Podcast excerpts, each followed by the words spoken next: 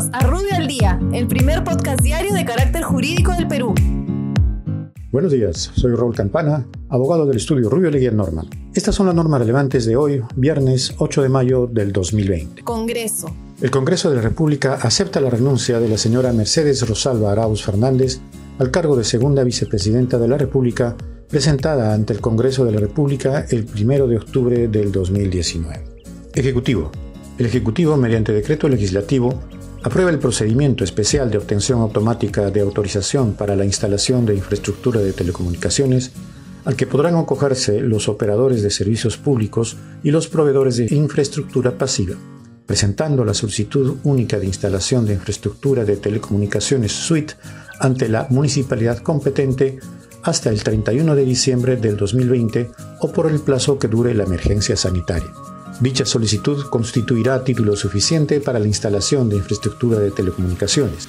Igualmente, aprueba normas ambientales para los proyectos de infraestructura de telecomunicaciones no comprendidos en el sistema de evaluación de impacto ambiental y dicta disposiciones relativas a la promoción de inversión privada en telecomunicación. Por otra parte, autoriza la asignación temporal de hasta seis meses del espectro radioeléctrico a los concesionarios que prestan servicios públicos portadores o finales de telecomunicaciones en casos que exista un peligro potencial de pérdida de la continuidad y o calidad de los servicios durante o como producto de la emergencia sanitaria por la existencia del COVID.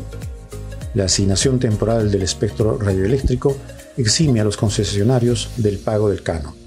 Igualmente, modifica disposiciones relativas al desarrollo de las telecomunicaciones y aprueba normas que regulan la promoción de inversión privada en dicho sector. Por otra parte, para fortalecer la gestión de las centrales de emergencia, dispone la suspensión del tráfico saliente de voz y datos del servicio de telecomunicaciones como medida preventiva ante la realización de comunicaciones malintencionadas durante la declaratoria de emergencia sanitaria. Igualmente, establece que los estudios de inversión financiados en telecomunicaciones podrán ser financiados con los recursos del Fondo de Inversión en Telecomunicaciones FITEL hasta por un máximo del 10% de su presupuesto anual.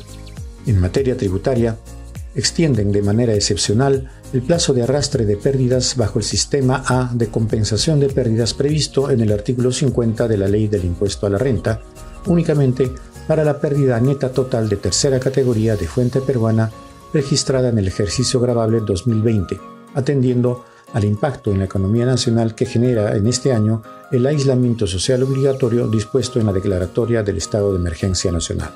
En el sector vivienda, autoriza de forma excepcional al Ministerio de Vivienda para que a través de sus programas ejecute proyectos de inversión en agua y saneamiento mediante la modalidad de núcleo ejecutor, siempre que a la fecha de entrada en vigencia del presente decreto legislativo se encuentren registrados en la programación multianual de inversiones y cuenten con financiamiento externo proveniente de un contrato de préstamo o de un convenio de donación hasta su culminación. Economía y finanzas. El Ministerio de Economía aprueba el nuevo reglamento operativo del Fondo de Apoyo Empresarial a la MIPE, FAE-MIPE. Ambiente.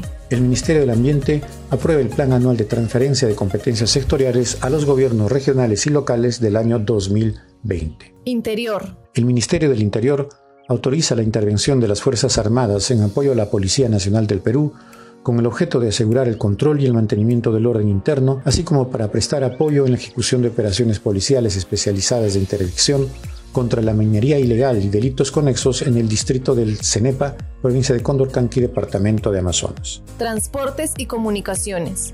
El Ministerio de Transportes aprueba diversos protocolos sanitarios sectoriales en los contratos de ejecución de obras y servicios de la red vial, consultorías, mantenimiento de las redes de telecomunicaciones y de infraestructura de radiodifusión, ejecución de obras de infraestructura aeroportuaria, puertos, metros y ferrocarriles, así como para diversas actividades vinculadas al servicio de transporte terrestre y servicios de telecomunicaciones. Produce. El Ministerio de la Producción aprueba el protocolo sanitario de operación ante el COVID-19 del sector producción, así como los criterios de focalización territorial y la obligación de informar incidencias para el inicio gradual de actividades de la fase 1 en materia de restaurantes y afines autorizados para entrega a domicilio. Vivienda, construcción y saneamiento.